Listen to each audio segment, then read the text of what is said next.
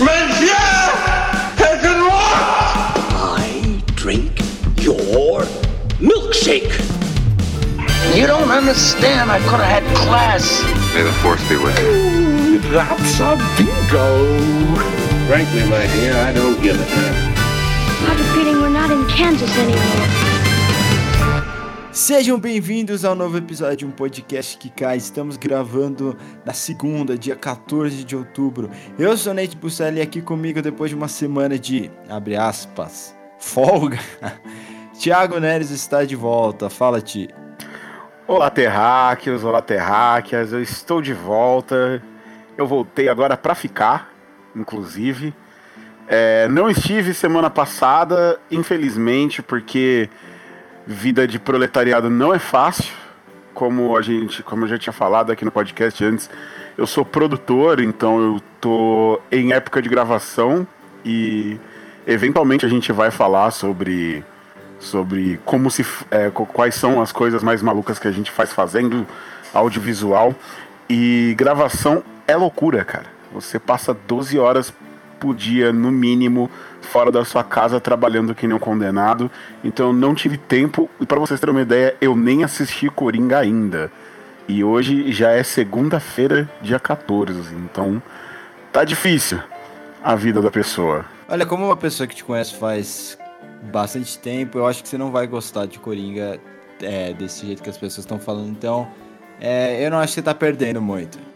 Ah, não. Do jeito que as pessoas estão falando, eu não tenho nem esperança de gostar desse jeito. Eu, eu, tenho em mente já que eu vou achar eu, eu vou achar o filme um bom filme. Eu tenho com certeza disso. Que eu vou assistir, vou achar que o filme é bom uhum.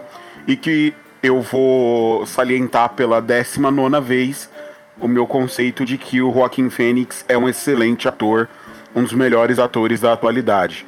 Mas eu não acho que o filme vai me trazer nada de novo, nada que eu não esteja esperando. Eu acho que ele já perdeu um pouco a capacidade de me surpreender.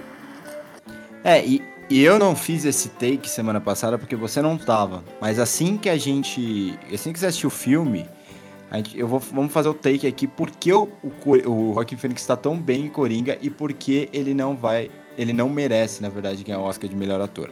Eu, eu tenho um take. A resposta provavelmente é, deve ser a mesma que você usou pro DiCaprio no. no The Revenant. Porque tá longe de ser a melhor atuação da carreira dele. É, não só tá longe, como tem outras atuações que eu vi esse ano que são melhores. É bem simples para mim. Lógico que o Ah, povo... eu acho muito difícil que eu assista e acho que ele tá melhor do que o, o Brad Pitt em Astra. Acho muito e difícil. que o DiCaprio, o próprio DiCaprio mesmo no... no... Nossa, Upon a Time Hollywood. É, exato. É, eu acho que o que, o que invoca tanto o, o Rockin' Phoenix em Coringa é que o filme é ele o tempo todo, sabe? É, ele tá em todos os planos, todas as cenas. É. Nesse sentido, é um absurdo. É só ele. Ele colocando na tela e ele é a única coisa que faz um pouquinho de sentido dentro do filme, quando você para pra pensar. E, eu, e esse filme já tá. Eu já vi duas vezes esse filme. Por causa que ele tá assim na minha cabeça. Não porque eu amei o filme, mas porque tá marinando, né? E, e toda vez que eu penso nesse filme, eu fico mais. Assim, eu me sinto mais insultado pelos elogios absurdos que eu ouço, né? E eu gosto Hoje eu ouvi uma, uma atriz da série que a gente tá fazendo lá na produtora dizendo que é o melhor filme de todos os tempos. Então, é que o que você vai falar com uma pessoa dessa? Você vai falar. A pergunta que deve ser feita: você, quantos filmes você já viu? É, deve, só pode ser feita essa pergunta, né? Você já viu. Sim, é, quando a gente escuta essas coisas, o que eu consigo pensar é: assista mais filmes. Exato, é, você já viu, eu não, não precisa nem pra Europa, quantos filmes americanos você já viu, né? É, mas vá pra Europa sim, ir pra Europa é muito bom, você tem uma qualidade diferente de cinema. Mas, Natan, o tema do podcast de hoje não é Coringa, certo? Certo, mas antes da gente entrar no nosso tema, eu, eu tenho alguns remarks aqui para fazer, é porque a gente tinha muito que falar semana passada, e tipo, e eu ainda quero ouvir sua opinião em algumas coisas. E e apesar de todos esses remarks, eu só quero um. O Thiago falou. O Thiago, não, desculpa. É, o Ryan falou sobre isso, o Murilo falou sobre isso. Na verdade, eu acho que foi o Murilo só que falou.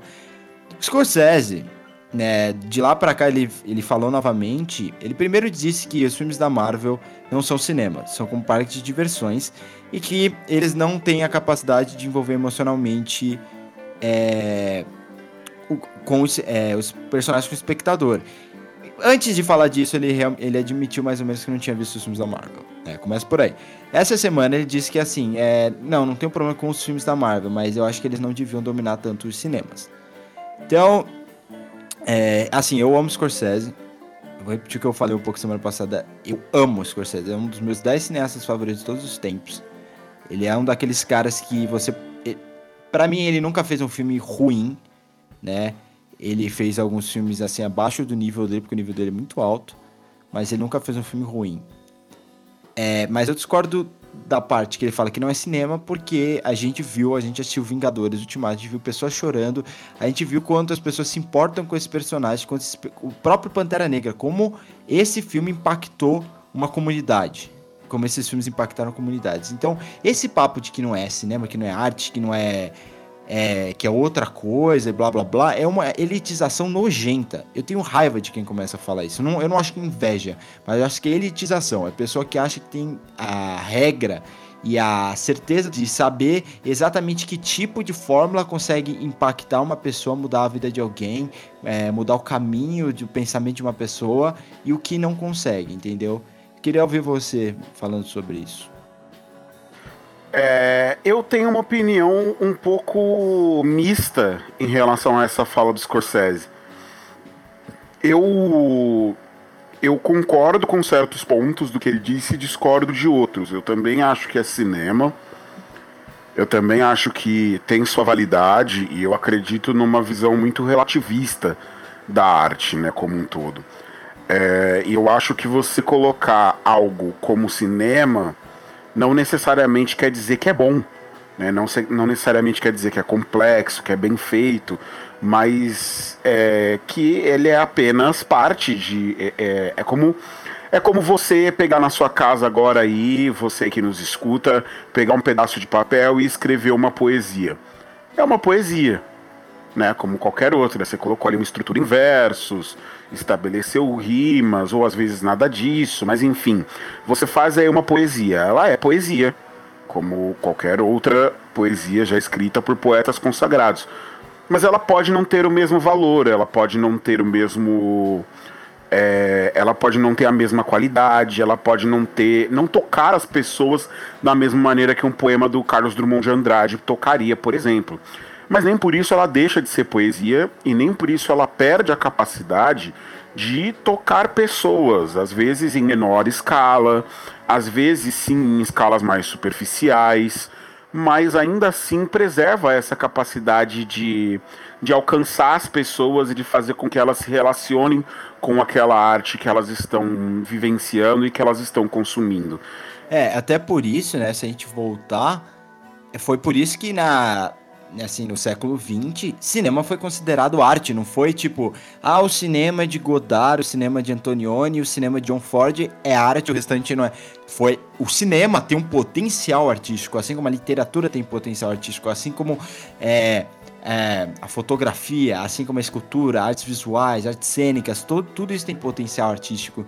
E quando você é, cria uma obra, né, como você estava falando, você expõe ela, ela, é o que a gente já conversou aqui, ela pertence ao povo, né? Então é algo muito subjetivo. Não tem como você, por mais que seja ruim, às vezes consegue impactar a vida de alguém, né? Sim, me, as, mesmo impact, impacta muitas vezes de uma maneira mostrando quão ruim é o que você fez, né? E isso pode gerar uma, uma correlação com as pessoas e fazer com que a pessoa se identifique com o que você fez. Então eu acredito muito nessa possibilidade do cinema de alcançar diversos lugares e, diversos, é, e, e diversas pessoas de maneiras muito diversas. É, mas ao mesmo tempo, eu concordo muito com o Scorsese quando ele diz que esses filmes não deveriam dominar tanto o mercado, de que há um problema estrutural aí nesses filmes que são feitos é, respeitando uma fórmula, por assim dizer. É, e, e, e, assim, não me entendam mal, vocês vão me ouvir falar muito ainda de. ou nos ouvir, né? Falar muito ainda de filmes de super-heróis aqui no podcast. Falar. É, porque nós consumimos, nós gostamos muito disso, né? Nós crescemos lendo quadrinhos, assistindo animações de super-heróis. Então é uma coisa que é muito cara para mim, eu sei que também é muito cara pro Nathanael. Mas ao mesmo tempo, ela é, eu, eu acho muito bizarro quando as pessoas começam a elevar, e eu não consigo deixar isso de lado, quando as pessoas começam a elevar esses filmes a categorias que eles dificilmente conseguem alcançar. Sabe, você colocar é, um filme de super-herói que tem as suas limitações, tem as suas estruturas, tem a sua, é, a sua fórmula mesmo, né, dessa, dessa famigerada fórmula Marvel, que a gente tanto discute, é, no mesmo patamar, ou, ou, vamos pegar Coringa mesmo, que a gente estava falando agora há pouco, que não é super-herói, é um, super é, um, é um vilão, né, não um super-vilão, mas que vive ali no mesmo mundo dos quadrinhos, é, é, muito bizarro você ver as pessoas pegando esses filmes e levando eles a patamares nos quais eles dificilmente alcançam sem uma grande forçação de barra e sem demonstrar que a pessoa que está colocando esse filme nesse pedestal todo ela não, não tem um, uma vivência tão grande em cinema.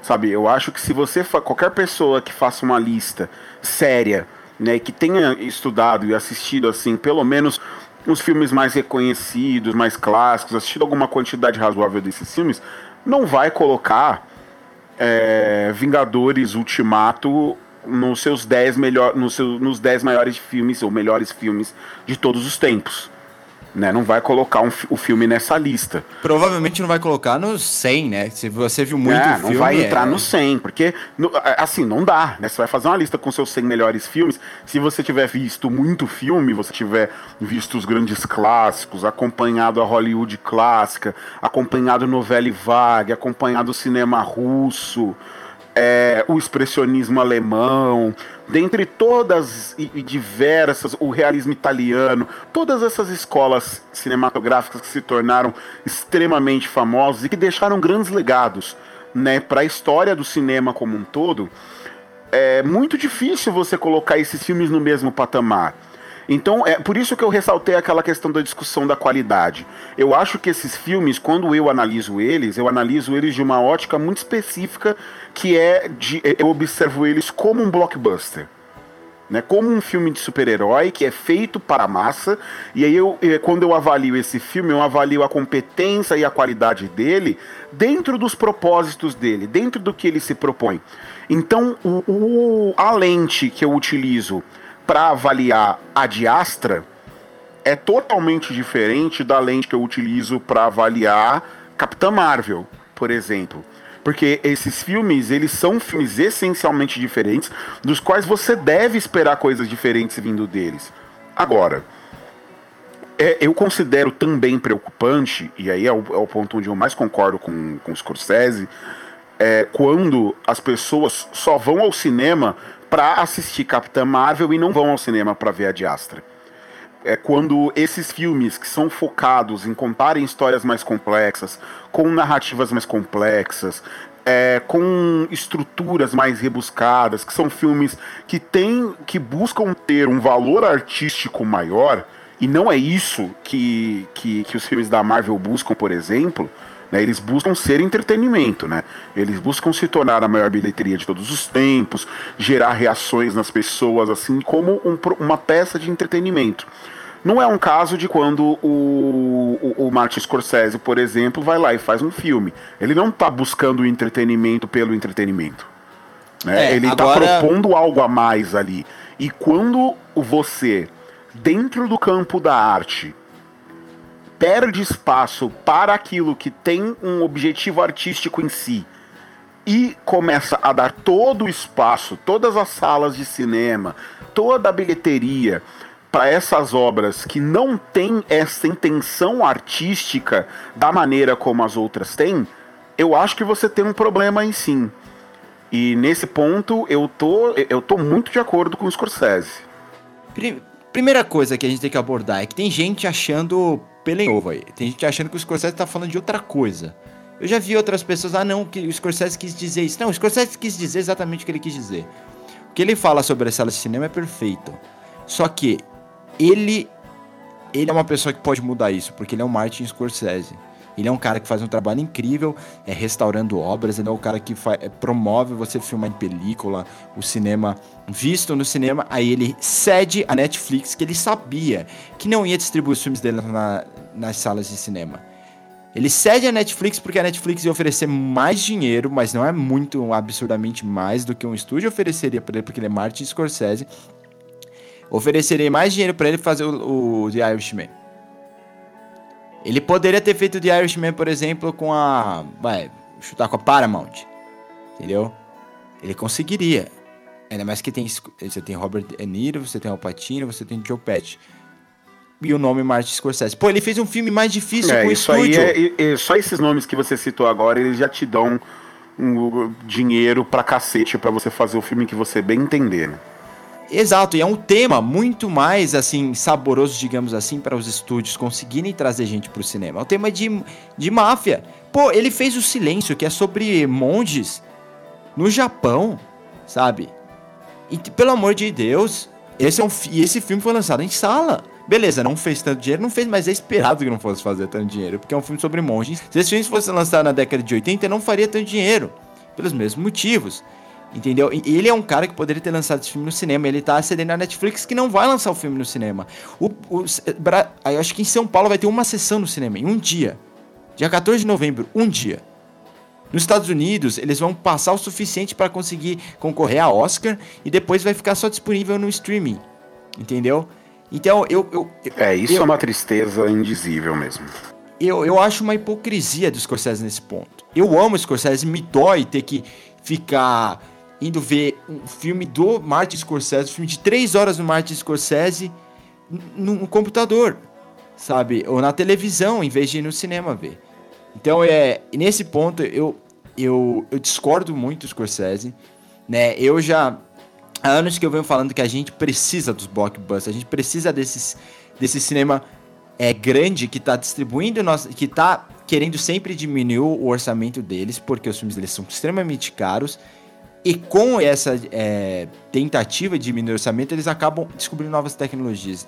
Como foi com o, os, os, Star Wars, do, os, as prelúdios que o George Lucas fez, que são filmes ruins, ninguém discute claro, isso. Não, não só por isso, até, mas também porque aquece o mercado e você, o estúdio, quando ele ganha muito dinheiro com, com Vingadores ele pode pegar parte desse dinheiro que ele recebeu com Vingadores e aplicar em coisas mais artísticas até, né? Isso pode, isso aquece o mercado e, é, e é, o, é muito importante que as pessoas entendam que o grande blockbuster muitas vezes ele possibilita que esse filme menor com orçamento reduzido, mas com grandes atores, esses filmes que acabam concorrendo ao Oscar aí no, em fevereiro, é, é, é, é, o grande blockbuster do estúdio que financia parte desse filme e que torna ele possível. Sem dúvida, numa indústria gigante que, é, que existe nos Estados Unidos, existe aqui. Então, é outra coisa, por que ele não critica um filme da, da Warner? Esses blockbusters da Warner, os blockbusters da Paramount que nem é, que nem Transformers que é horrível. Mas isso é porque, é porque é vidrar. É porque os filmes de super-heróis são vidraça hoje em dia, cara. Eles são os filmes que dominam o mercado, eles são os filmes que são mais comentados. Então a análise ela me parece pertinente sim. Eu, eu não acho que o erro dele, e eu concordo que é um erro, é, em ceder a Netflix faça. É, é, assim, tudo bem, é um erro, é um, é um pouco hipócrita até, mas nem por isso deixa de ser é, faz com que ele esteja errado, entendeu? Faz com que o, os problemas que foram ressaltados antes sejam é, sejam ignorados. Eu acho que o problema continua existindo. Eu acho que é um problema, assim, no, no mercado ser dominado por esses filmes. Não, é um é, problema. De uma maneira tão avassaladora. É, é um problema. É, é, é, um problema até na maneira das pessoas consumirem os conteúdos, né? Porque eventualmente passa a se pensar que cinema é só isso. E que se o filme não é não tem o não tem a mesma pegada do, de um filme do universo Marvel, ele não é interessante, ele é, ele é um filme chato, ele é um filme lento, e é isso que leva as pessoas a saírem de Adiastra, por exemplo, falando que o filme é um teste de resistência para insônias, né? Não, mas eu concordo nesse ponto, mas aí Aí a gente tem que aprofundar muito mais. Porque, assim, eu, o primeiro comentário do Scorsese foi ridículo. O segundo é pertinente. Só que eu acho que ele, ele não sabe focar porque ele não viu os filmes. Esse é o grande problema de quem critica algo que não viu. Então, é, ele não sabe criticar a estrutura narrativa dos filmes, que melhorou muito, melhorou muito de uns anos para cá. No começo era muito pior, ainda mais se você reassistir né? É, ele não sabe criticar necessariamente a Disney. Que a Disney, ela tá dominando tudo. Então você tem que. A Disney merece ser criticada. Porque se a Disney não, não der espaço para o cinema mais alternativo, dentro de tudo que ela monopoliza, o cinema independente americano pode, pode ficar assim, reduzido a streaming. Só que o Scorsese não é o cinema independente americano, o Scorsese é o Martin Scorsese. Entendeu? Então, nesse, nesse ponto, eu, eu, concordo com o Tarantino. Pô, se o Tarantino conseguiu soltar o filme dele e o Tarantino não é um nome tão consagrado que nem o Scorsese, o Scorsese também consegue, isso a gente não tem a dúvida. Mas outra coisa que a gente tem que se aprofundar, só para finalizar essa parte, é, é que assim, hoje os blockbusters ficam muito menos tempo em cartaz. Então, nesse ponto, um Avatar monopolizava muito mais as salas de cinema em 2009, quando ficou em cartaz até abril, com muitas e muitas salas em 3D, 2D, 3D, 2D, legendado, dublado, por exemplo, aqui no Brasil, do que um Vingadores que faz o dinheiro que tem que fazer em um mês. Porque é assim que funciona hoje em dia, né? Hoje você faz com a, com a lei dos spoilers, todo mundo vai ver de uma vez. E o, o filme, depois de um mês praticamente, ele, as salas diminuem, eles, eles continuam fazendo muito dinheiro, mas não é a, a mesma coisa, né? Então, é, o filme perde gás, né, ao longo do tempo. Justamente. Então tem que se analisar tudo isso. Eu acho que. E aí eu critico a do Spielberg que fez uma crítica também meio sem sentido há pouco tempo atrás. O Arito também fez uma crítica assim, sem sentido há um tempo atrás. E agora quem fez uma crítica é, sobre isso, e essa eu vou. Eu ri demais quando eu li, foi Jennifer Aniston que faz uns filmes do Adam Sandler que são horríveis, horríveis. São algumas das piores coisas que eu já vi na minha vida. Os filmes da Jennifer Aniston com Adam Sandler. Teve um que foi Morte no Mediterrâneo, assassinato no Mediterrâneo. Cara, ela disse que os filmes da Marvel estão acabando com o cinema. Aí me dói. Aí me dói. Com todo respeito a alguns trabalhos da Jennifer Aniston, né? Vamos combinar que ela também não tem escolhido exatamente projetos profundamente artísticos para trabalhar. Ela nunca escolheu. Né? Nem quando ela era uma grande, grande estrela, ela nunca escolheu. Ela fez Friends e o legado dela tá ligado a Friends. Ela nunca fez nada de muito bom. E foi isso que ela fez de, de relevante, Friends. Justamente. Então, meu ponto aqui é o seguinte, eu acho que nesse ponto te concorda. Tem que criticar, tem que saber o que criticar, mas o papo de que vai acabar com o cinema é, é muito vago e é algo que a gente está ouvindo desde a época, desde que a televisão surgiu. Então, é, eu acho que nesse ponto, não é inveja, isso inveja é ridículo. Esses caras não têm inveja. Eles acham que o Spielberg tá sentindo inveja da Marvel? Vai se ferrar, né? É ridículo isso. É, mas eu acho que eles têm noção de que esse o mundo de blockbuster que eles ajudaram a começar né? O, principalmente o Spielberg, principalmente o George Lucas, ele tá perdendo um pouco o controle, né? E é por isso que eles fazem essas críticas e aí a gente tem que olhar e saber aonde criticar. É, vamos falar de Parasita.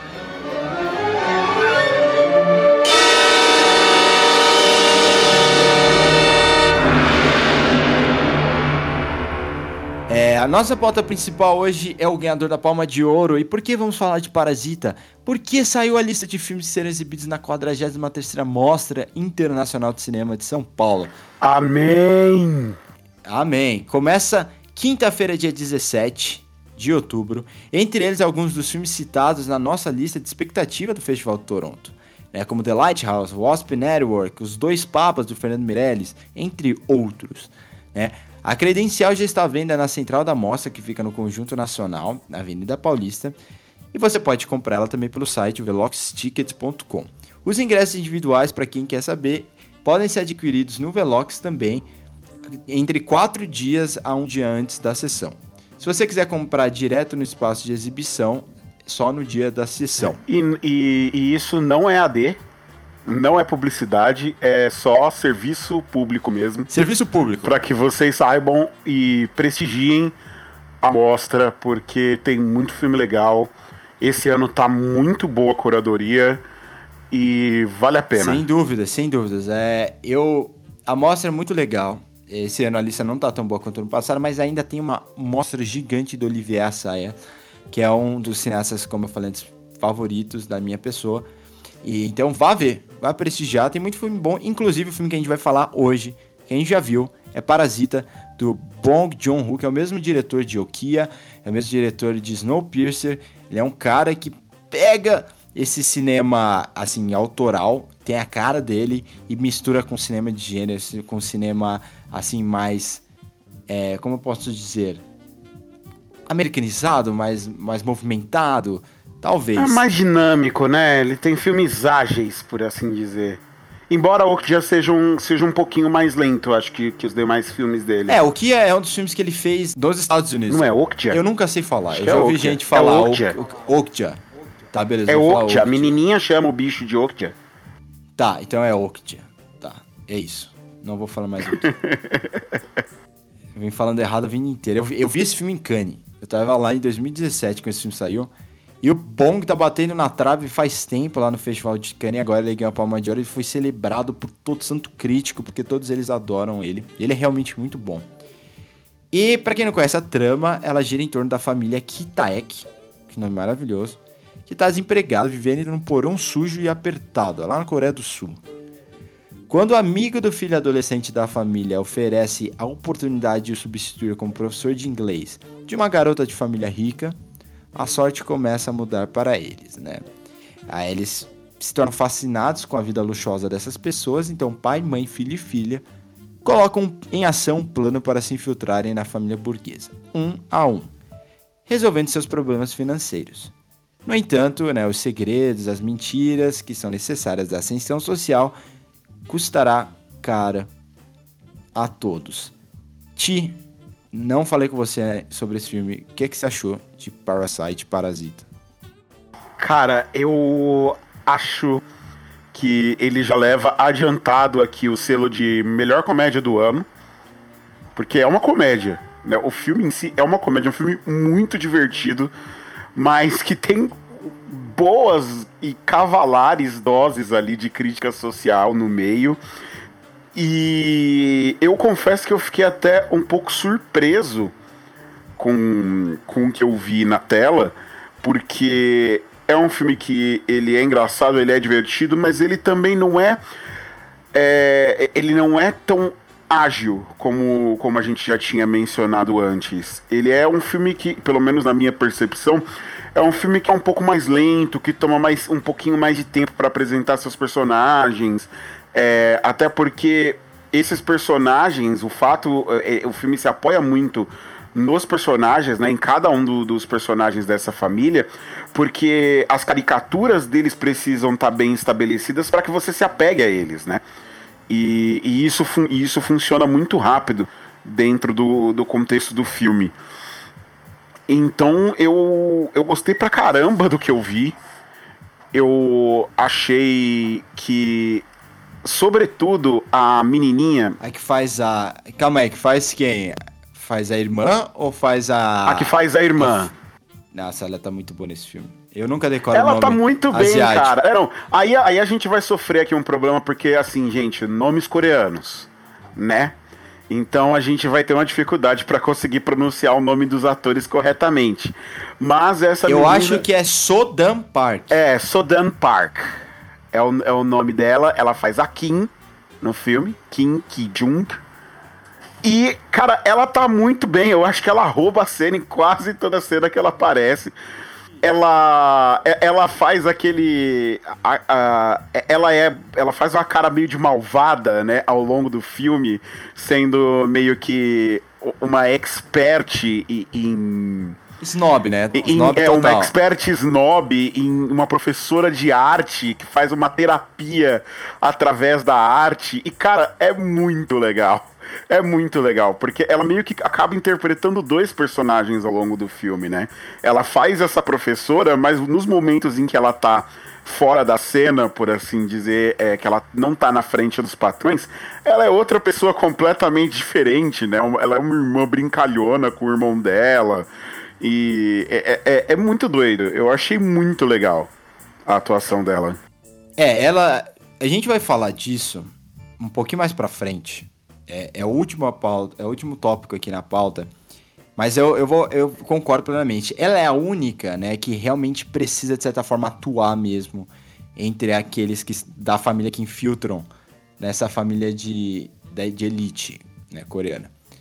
E porque os outros, na verdade, se mantêm os mesmos, né? Eles continuam, assim, parece que ela realmente tem um talento para aquilo. Ela é o ponto alto, assim, digamos, é um elenco tão bom, que funciona tão bem junto. É, mas tem tanta, é assim, ó, quando eu vi esse filme, algumas coisas me incomodaram, primeiramente. É, porque é, é muita coisa para absorver. E passou um tempo que eu vi o filme e hoje, assim, tem muita coisa para ser vista ainda, lógico. Mas nesse momento, é o, é o filme que eu mais gostei de 2019, dos que eu vi. E... Ô, louco. Você gostou Sim. bem mais que eu, então. Eu gostei mais, mas é também você viu agora, né? Basicamente, eu eu vi já faz um tempo e tudo que eu paro para pensar nesse filme de algumas decisões, eu amo o que eu vejo. E, e sabe o que ele, ele me lembra muito? É, não, não exatamente a trama, mas assim, a estrutura narrativa e a proposta do filme é o assunto de família, né? O Shop, Shoplifters, que é um filme do ano passado. Sim, me lembrou demais esse filme, me lembrou demais. Até pela questão de serem, de, de ser uma família de trambiqueiros, né? De certa maneira. Porque, no fim das contas, eles são golpistas, né? Sim, mas além disso, né? Ele vai até um ponto de questionar o, o, o limite moral, né? O que, de, de questionar o que é mais errado em cada situação, sabe? Tipo, é é, a, é o descaso, porque assim, só para contextualizar, a Coreia do Sul tem, tá, tá, com um problema de desigualdade social gigantesco. É uma coisa assim que se você vai para as capitais, para as cidades grandes lá, todo mundo fala que é algo muito muito claro, né? Porque é um, é um tigre asiático, é uma, é uma economia que cresce muito. Mas a desigualdade lá tá gigante. E, e para quem viu o filme do Lee Shandong do ano passado chamado Em Chamas, é o Burning, Thiago também viu, meu filme um favorito do ano passado. Um dos melhores filmes dos últimos anos. Um dos melhores suspenses dos últimos anos. Em Chamas é simplesmente maravilhoso. Assistam.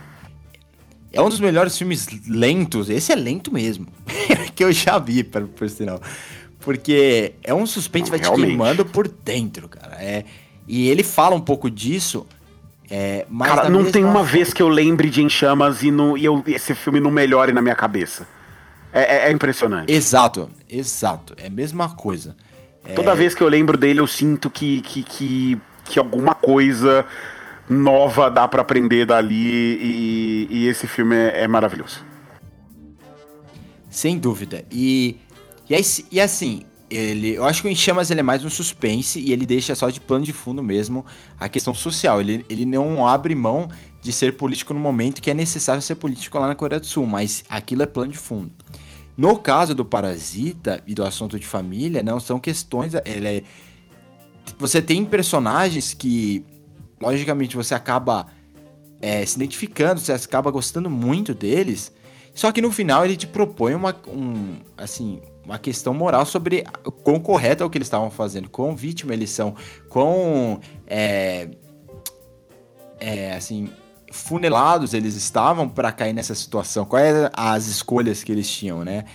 E, e, isso que eu acho demais nesses dois filmes, eu acho que no Parasita ainda é maior, né? Porque no cara Parasita a coisa explode de um jeito muito pior. Sim, mostra que, assim, embora mostre de uma forma muito leve e ligeiramente até superficial, o filme é mostra. Cômica, né? É, muito cômica, mas mostra que eles fazem, eles acabam aplicando aquele golpe e tal nessa família rica, mas ao mesmo tempo eles viviam em condições miseráveis de vida, né? Eles viviam no, eles, é, é eles são uma família que estava na outra ponta nesse desastre de desigualdade social que que caiu sobre a Coreia do Sul, né? Que a gente tem a imagem de ser um país super desenvolvido e realmente é um país em franco desenvolvimento, né? Com um crescimento acelerado ao longo, do, ao longo dos anos, como você mesmo falou, mas que, como todo país capitalista, acaba no seu processo de crescimento gerando uma desigualdade social muito grande. E o filme não omite isso, ele só observa essa situação social de um ponto de vista cômico, né? Exato. A comédia, ela, tá, ela faz parte do, do estilo, assim, da estética, digamos, do diretor. E os filmes dele trabalham desse, desse jeito. A comédia, não são necessariamente comédias, né? Eles são dramas. Mas a comédia tá muito presente porque é aquela, é aquela linha tênue entre tragédia e comédia que a gente brinca tanto, né? Que tem filmes que você fala, o que eu vou fazer se não rir? Né? É basicamente isso né? Porque é uma situação muito tensa, muito trágica. E, e é basicamente o que acontece, spoilers à frente. Então, veja o filme na mostra, ouça depois, ou veja o filme de outra forma, é, se quiser ouvir agora. Mas, basicamente, a filha morre no final, por causa de um desenrolar gigante. É, o, o pai é obrigado a, a fugir, a se esconder. É, o filho, não sei como não morreu, Thiago. Como que aquele né? moleque não morreu? Não, é bizarro, é bizarro, é bizarro. Eu acho que ele não morreu, pois não estamos falando de um filme ocidental. Só pode ser, porque né? caiu uma é, é, E a gente vai bater nessa tecla. Exato, e a gente vai bater nessa tecla mais uma vez ainda com você, mais de uma vez ainda com vocês, de que o, o as melhores. Cara, pra, assim, pra ser direto, né? Pra gente começar já a ampliar cada vez mais a discussão, porque a gente deve voltar a falar de filmes asiáticos muito em breve aqui no podcast. E o cinema asiático, cara, ele vem assim, de vento em polpa. Né? Ele vem assim, ano após ano, com filmes cada vez melhores. Parasite tá no meio dessa lista de filmes fudidos que vem do, do, do, do da Ásia nesse momento. E é, acho que a gente teve. Ano passado a gente teve Burning, esse ano a gente tem Parasite. É, eu, teve, eu... teve o Shoplifter, assunto de família que é. Teve o Shoplifters. Que, assim, eu não achei. Eu, eu não, não gostei tanto assim de Shoplifters, mas assim, é um puta filme. E eles têm diferenças é, de linguagem e de estrutura mesmo das narrativas do filme que são gritantes em comparação ao que você vê vindo de Hollywood. Então, quando você para para assistir esses filmes e você é, você percebe que eles têm um tempo diferente, que as piadas que são feitas no filme elas são feitas de uma maneira diferente. Então você tem toda uma, uma forma de entender e de fazer cinema que é diferente daquilo que a gente vê no Ocidente e que por ser diferente e ter uma qualidade muito grande, cara, parece que você tá vendo um filme que você não vê filme parecido com ele há muito tempo, sabe? É. Que desde os anos 80 você não tem filmes dessa qualidade sendo feitos com uma visão tão diferente é, e mais ao mesmo tempo tão cinematográfica. Eu acho que o cinema familiar, quando você coloca a família, né, dentro de uma de um filme, assim como ponto é, central de um filme na Ásia, é, no cinema asiático, normalmente tem sempre um bom humor. A gente pode voltar lá atrás com o Ozu, né? Sim. Que é cinema japonês nesse caso. Mas é, mencionando o que você o que você falou sobre assim a qualidade do cinema asiático nos últimos anos, eu acho que as pessoas pararam para prestar mais atenção porque os porque alguns desses cineastas eles saíram, né, um pouco da Ásia, fizeram filme nos Estados Unidos e agora estão voltando.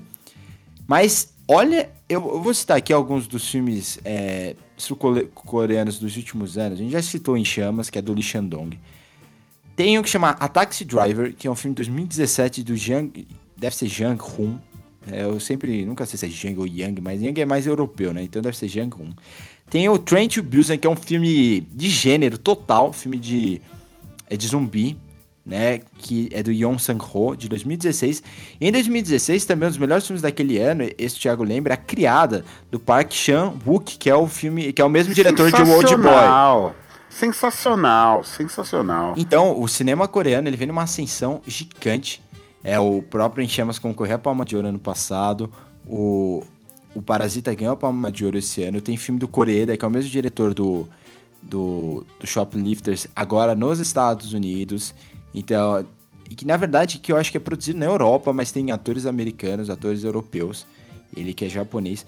Então, é, acho que a gente está começando a prestar mais atenção, sim, agora para o cinema coreano, graças a esses festivais e graças também ao fato que eles estão vindo fazer filmes aqui, estão ganhando a oportunidade de fazer filmes aqui, porque o, o cinema deles bebe muito de cinema de gênero, que é a, a, o fundamento do cinema americano. E é isso que eu queria discutir com você, Tia. A gente já falou um pouco disso no, sobre isso no Bacurau, mas o cinema de gênero influenciando o cinema autoral, e só esse ano, só esse ano a gente tem Bacurau, Parasita, Waiting for the Barbarians, Uncut Gems e muitos outros filmes, não é uma tendência só. Eu acho que é uma consequência. Muitos desses cineastas estão fazendo esses filmes, inclusive o Kleber Mendonça, que é brasileiro, esses caras cresceram com o cinema de gênero seja na década de 80, 70, 90, eles cresceram vendo um cinema é, americano de qualidade, cinema é, com temáticas que giram em torno do cinema de gênero, nas mãos de cineastas até bem populares, como Scorsese, Brad Palm, Spielberg, entre outros, é, Coppola, por aí vai. Até mesmo o, a novela Wagner, né? Pegava muito do cinema de gênero americano na época gangster, né, faroeste e trazia isso para para narrativa deles, para visão deles. Eles gostavam muito de Hitchcock, gostavam muito de Howard Hawks, né, de John Huston, por aí vai. Então, é muito interessante ver, né, um filme que nem Parasita, bebê do cinema de gênero e, e isso transforma o filme em algo extremamente imprevisível. Tem horas do filme que você não aquela hora que o porão abre, cara. Que o porão abre e a. E a Você mulher. podia esperar tudo, né? Menos que tivesse o marido dela morando no porão da casa, sabe? É muito aleatório. É, há é, anos. É, e, é, e, e, exato, há anos. E é tão. É, é, é, o tipo de coisa que você não veria num filme ocidental. Sabe? Pode até ser que você visse, mas não ia ter a mesma naturalidade. Sim, é, é, é, é, isso que eu acho tão legal, a naturalidade que o Tico tá querendo dizer é da forma narrativa, da fluidez narrativa. Não é, não é a forma como ah, os, o, os personagens do filme eles reagem ao, ao, aos acontecimentos de forma natural, não, mas isso tá na fluidez narrativa deles, né? De Sim, trabalhar. o filme faz com que nada isso. disso pareça absurdo. Né? Tudo parece muito conectado ali, tudo nada fica fora da sua suspensão de descrença. Tudo tá dentro do ambiente do filme e das coisas que são construídas ali é, em diversos é, de diversas maneiras possíveis, né? em diversos aspectos do filme. É um filme, inclusive, que eu acho que vale ressaltar, tem uma direção de arte muito cuidadosa. Nossa, nossa, ainda bem que você pontuou aí, porque Tecnicamente, esse filme é impecável, né, em todos os aspectos, mas a direção de arte desse nunca ganha atenção. É, me entristece como esses filmes contemporâneos não ganham atenção de, das premiações, porque o trabalho desse, ó, foi assim no Shoplifters ano passado, foi assim no próprio Em Chamas que a gente já falou mil vezes, foi assim no First Reformed, um monte de filme contemporâneo que a gente está citando aqui, que o trabalho é espetacular de direção de arte, de design de produção. Né, o, o Amor, o Amor do, do, do Haneke, é um filme super simples, tem uma direção de arte impecável. Por quê? Porque é a proposta, a direção de arte não quer que se crie lá o, o mundo, né? Um mundo novo, que nem no Avatar, que nem no filme da Disney. Ela, ela exige aquilo e você tem que convencer a gente que esse mundo que eles estão vivendo é real. Exato. E, que, e assim, quem, quem acha que é fácil fazer direção de arte para um filme que é contemporâneo, que não tem muitas firulas, né, que você não tem que criar figurinos malucos nem nada do tipo. Cara, a, a, você assim não faz ideia do quão difícil é fazer algo que é normal parecer natural em cena.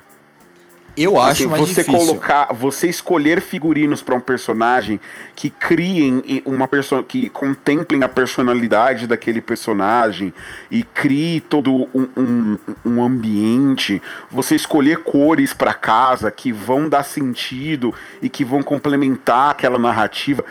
Isso muitas vezes é muito mais difícil do que desenvolver é, sei lá, sabe, do que criar monstros feitos de, de papel com atores dentro para você poder mostrar que olha como só como meu diretor de arte é fodão, como ele faz coisas que são plasticamente difíceis. Olha como, olha só como minha equipe de figurino trabalha bem, eles criam figurinos de época. Cara, fazer coisas contemporâneas ficarem verossímeis e se conectarem à sua história é tão difícil quanto, quiçá até mais. Exatamente. Eu acho. De, todo caso é um caso, logicamente. Por exemplo, se você pegar o Trabalho Favorita, é uma coisa de época, mas é, um, é cheio de licenças poéticas. Ele constrói um universo à parte ali, todo maluco, é todo um pouco exagerado, mas é perfeito dentro do que ele se propõe a fazer dentro daquela narrativa. É, agora, tem muitos filmes de época que é o simples. Eles jogam lá é, o que foi usado na época já chama atenção por ser diferente, porque a gente não está acostumado, por ser mais detalhista, é, mais cheio de camadas, né? E, e por isso a gente acaba achando melhor, mas não. as sutilezas da, da, da, direção de arte em alguns filmes contemporâneos é, é muito maior. E, e, sabe o que é engraçado? Essa semana eu vi um filme musical de 1944 que chama Meet Me in St. Louis. Eu esqueci o nome do diabo do filme em português porque é bem diferente. E é um musical do Vincent Minelli, e para época, ele é de época, na verdade. Mesmo, mesmo sendo de 1944, é um filme de época. E, e na época, eles davam mais atenção para alguns figurinos contemporâneos que se passavam naqueles anos, né? E, e, eu achei bizarro como inverteu, porque esse filme de 1944 é, é, na minha opinião, um dos melhores trabalhos de direção de arte figurino que eu vi na minha vida. A forma como cada figurino conversa com a personalidade de cada personagem, assim, sem você precisar explicar muito, ele tá lá para se usar como exposição, né? Para você evitar coisa em diálogo, para evitar coisa assim redundante na tela, é perfeita, né?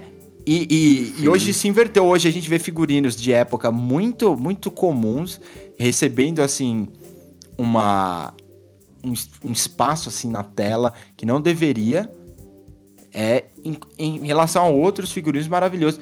O caso assim que eu, eu sempre vou, vou pontuar é que não é nem contemporâneo, né, mas entra na categoria contemporânea, que é o Velvet Goldmine, que é um filme de 1998, que é um dos melhores trabalhos de figurino que eu vi na minha vida, é um filme do Todd Haynes, né? É, eu acho que é inspirado até no David Bowie, se eu não me engano. E esse filme, ele não foi nem indicado ao Oscar melhor figurinha. 98 é um ano famosíssimo de filmes de época como Shakespeare Apaixonado e Elizabeth. Então, a gente sabe por quê. Só que um exemplo é o, é o Shakespeare Apaixonado, que é um dos filmes de época com os figurinos mais. Parece que eles abriram um livro e eles falaram, vamos colocar exatamente o que tá aqui. Porque em nenhum momento eu, eu penso nos figurinos de, daquele filme. E, são, e deveriam ser muito interessantes, porque na época de Shakespeare e tudo mais. Mas é, eu espero que eles deem um pouco mais de atenção a alguns desses filmes contemporâneos que são espetaculares, né?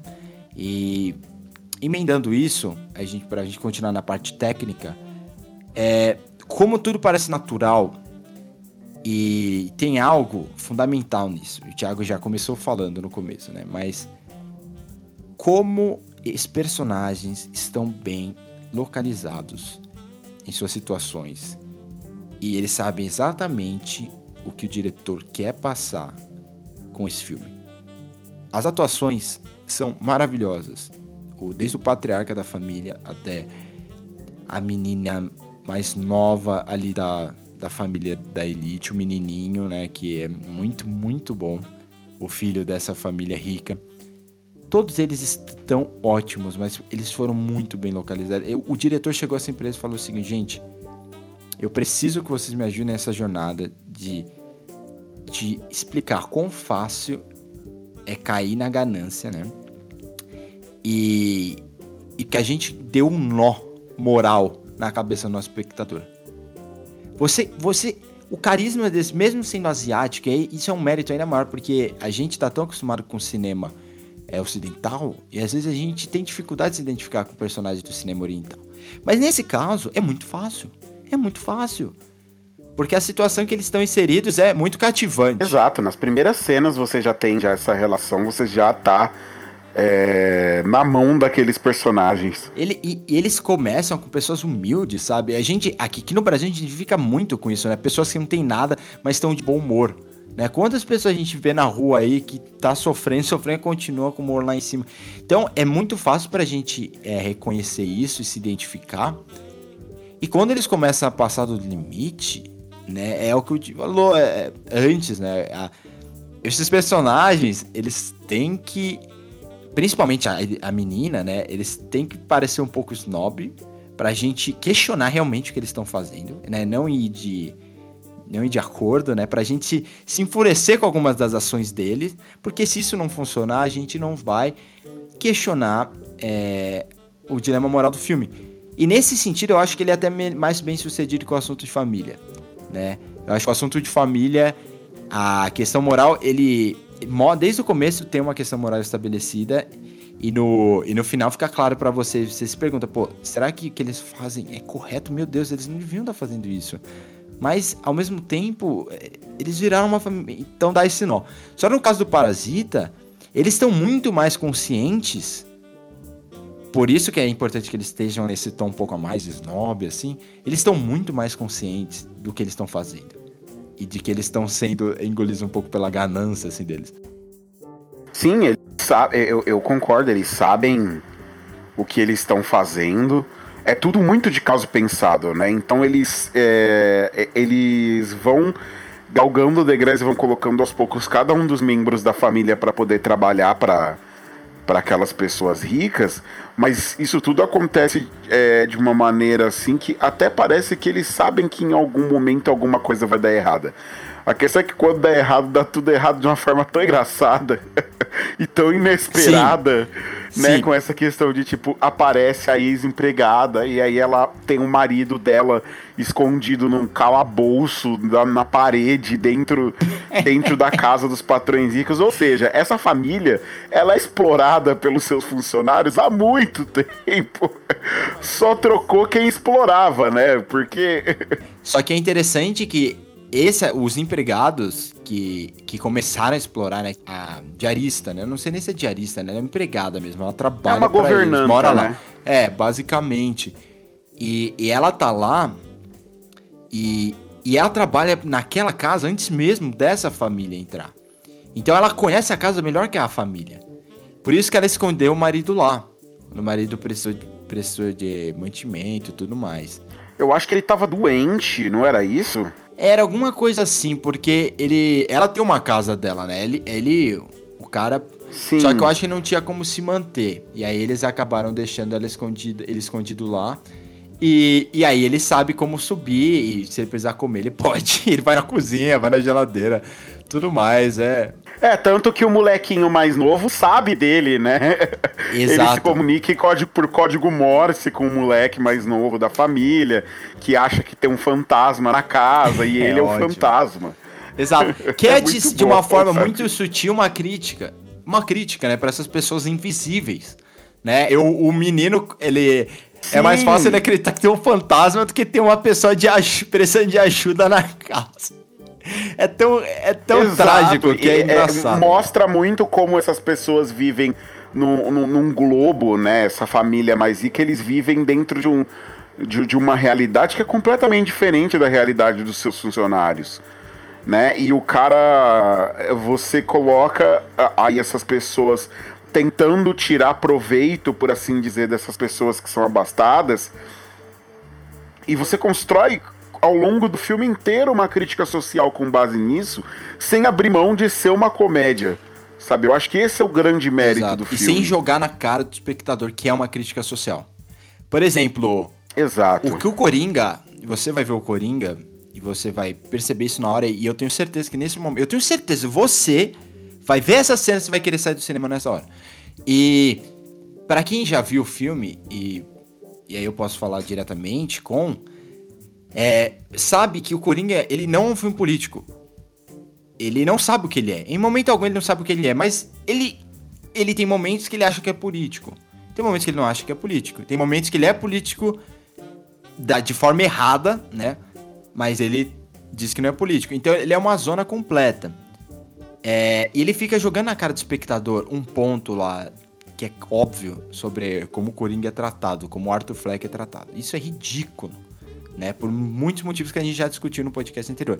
Esse filme tá tudo no, como um conjunto, é tudo homogêneo, sabe? A crítica social faz parte da trama e você consegue identificá-la sem que o, o diretor jogue na sua cara. Exa- nem precisa, Não precisa. né? O, o problema tá ali.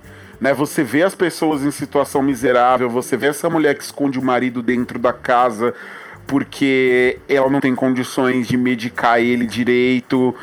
É, você vê essa família que vive numa bolha, uma mulher que acredita que é possível fazer uma terapia artística para tornar seu filho um aluno melhor na escola, sabe? É, é essa bem essa essa Exato, é, é, aquele novo rico que não entende porcaria nenhuma, que não faz a menor ideia de como ele chegou no lugar, no status social que ele tem, mas ele quer agora tudo de bom e do melhor, então ela quer ter uma casa grande, ela quer ter os melhores professores possíveis para o filho e precisa ter um motorista que seja 100% discreto, que não pode fazer comentários e não pode passar de nenhum limite imaginário que o patrão traça na cabeça. Então, são vários retratos sociais ali que são feitos que, vo- que você vê esses retratos é, sendo feito chacota deles o tempo inteiro, sabe? Então cada um desses arquétipos ali, tanto no- nos nossos no personagens principais, né, que é essa família pobre, quanto na família que os contrata, que é a família rica, é, você vê esses arquétipos sendo trabalhados, eles sendo ridicularizados, e tudo isso se encaixa dentro do contexto do filme. Então, há uma, o- há uma escolha de colocação dos personagens ali, né? E de ações dos personagens que é muito bem realizada. Você não consegue isso sem ter um grande cuidado com o seu roteiro e como você vai estruturar a sua narrativa mesmo, né? Exatamente. E, e assim, aquela questão do. A ideia, né? A forma de você gerar o ponto alto do clímax, digamos, que é, digamos, que é pontuado desde o começo do filme, né? É a questão do cheiro, né? E, e que fica claro pro protagonista. E aí, assim, a gente falou da, da atriz que faz a filha, né? Dessa família. Mas, cara, palmas também pro Kang Ho Song, né? Que é, faz o patriarca o Kim. E essa cena é formidável. Ele, né? O cara, o pai, assim, o patriarca dessa família rica, ele se sentindo incomodado com o cheiro, né? Tanto do Kim no carro, né? Quanto do quanto do desse outro cara que ficava escondido, né? Nesse entre aspas calabouço, nesse porão. E, e ele nesse momento ele lembra de onde ele veio, né? Nesse momento ele ele para pra pensar como essa, essa desigualdade social é muito maior do que isso, não é só uma questão de uma pessoa ter mais dinheiro que a outra, né? É uma questão de que de é, está preso a você, né? Essa é a forma como eles olham. Você é pobre. Isso isso é terrível. Você não vai sair disso. Você vai ser Sim, sempre t- Tanto pobre. que no final do filme ele mata o patrão, né? Sim, por causa do cheiro. E, e é um ponto fundamental quando você olha pro roteiro do filme. Isso tá sendo pontuado desde o começo, não vem do nada, né? Isso lá são é, migalhas que você coloca desde o começo e depois vai comendo é, até chegar no clímax. E, e o momento que a expressão, na hora que muda a expressão na cara do Kim, é, é maravilhoso. É palmas pro ator, é trabalho impecável, direção. Essa cena é muito difícil de ser dirigida. É uma cena surtadaça. O clímax do filme, eu não quero nem entrar mais é, em detalhes, porque, assim, ela é totalmente visual. Ela é o que você sente no momento. Você não tem noção para onde vai isso até a hora que, que, que explode, né? E então, muito, muito feliz em ter visto esse filme. Eu não esperava tanto. Gosto dos outros trabalhos dele, mas nunca fui o maior fã do mundo, assim, dele. Né? Tem alguns outros cineastas é, coreanos que eu sempre gostei um pouco mais. Só que esse filme, pra mim, ele tem status para mim, lógico, é muito cedo para falar. Ele tem status assim de uma obra-prima. Eu acho que é um filme que vai envelhecer muito bem. E a gente vai olhar para trás e ver como mesmo dentro da bagunça que a trama propositalmente é uma bagunça para aqueles personagens, tudo, tudo nesse filme é planejado assim brilhantemente, é assim com todos os superlativos inclusos. Ti, mais alguma coisa para falar de Parasita? Não, acho que é isso. Apenas que assistam, por favor. É, se você chegou até aqui e não tiver assistido, eu acho que esse é um filme que não tem tantos spoilers, né? Que as coisas que a gente discute dele, elas não estragam a sua experiência de assistir. Então vejam o filme, vejam o filme que é muito válido. Procurem mesmo os outros filmes do Bong Joon-ho porque vale a pena também. Ele tem, ele tem outras coisas interessantes. Ele tem o Okja, ele tem o Expresso da Manhã, né, que é o filme hollywoodiano dele. Então vale a pena dar uma pesquisada aí e, e ver um pouquinho mais. É, sair um pouco da caixinha né, de diretores americanos ou europeus e observar um pouco mais o cinema asiático, que tem crescido muito bem e tem demonstrado cada vez mais que pode ocupar aí lugares interessantes no futuro. E lembrando, lembrando, vai ter a mostra de novo. vai ter muitos filmes, muitos filmes asiáticos interessantes. A gente vai falar mais da mostra nos episódios futuros e para ouvir os episódios futuros, não esqueça de seguir a gente no seu agregador de preferência. A gente está em praticamente todos. Procura lá um podcast que cai. Qualquer problema que você tiver, é só procurar eu no Twitter ou no Instagram, arroba Sieverts, C-I-V-E-R-T-S ou Thiago, arroba Thiago Zilla. Podcast que cai tá também no Instagram e no Twitter. Procura lá, gente, arroba podcast que cai. Lembrando que o podcast que cai é produzido pela Indofilmes, produtora cultural baseada em São Paulo. Para saber, mais sobre nossos produtos e serviços, dá uma olhadinha no nosso site www.endofilmes.com.br. Valeu, gente. Valeu, Ti. Até semana que vem. Muito obrigado, galera. Até semana que vem. Tchau, tchau. Valeu.